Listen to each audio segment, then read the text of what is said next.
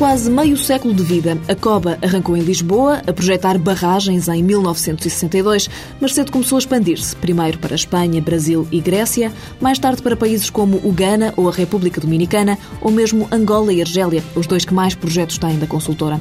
Aliás, um terço da atividade da empresa é feita fora de portas. Feitas as contas, são agora 31 os países que têm projetos Made in COBA e este lote, explica o diretor-geral da empresa, Ricardo Oliveira, está prestes a alargar-se. A Líbia e o Iraque são dois países que não figuram na lista dos 31. Uh, uh, está a crescer a nossa atividade nos Emirados Árabes Unidos, onde temos uma empresa local lá.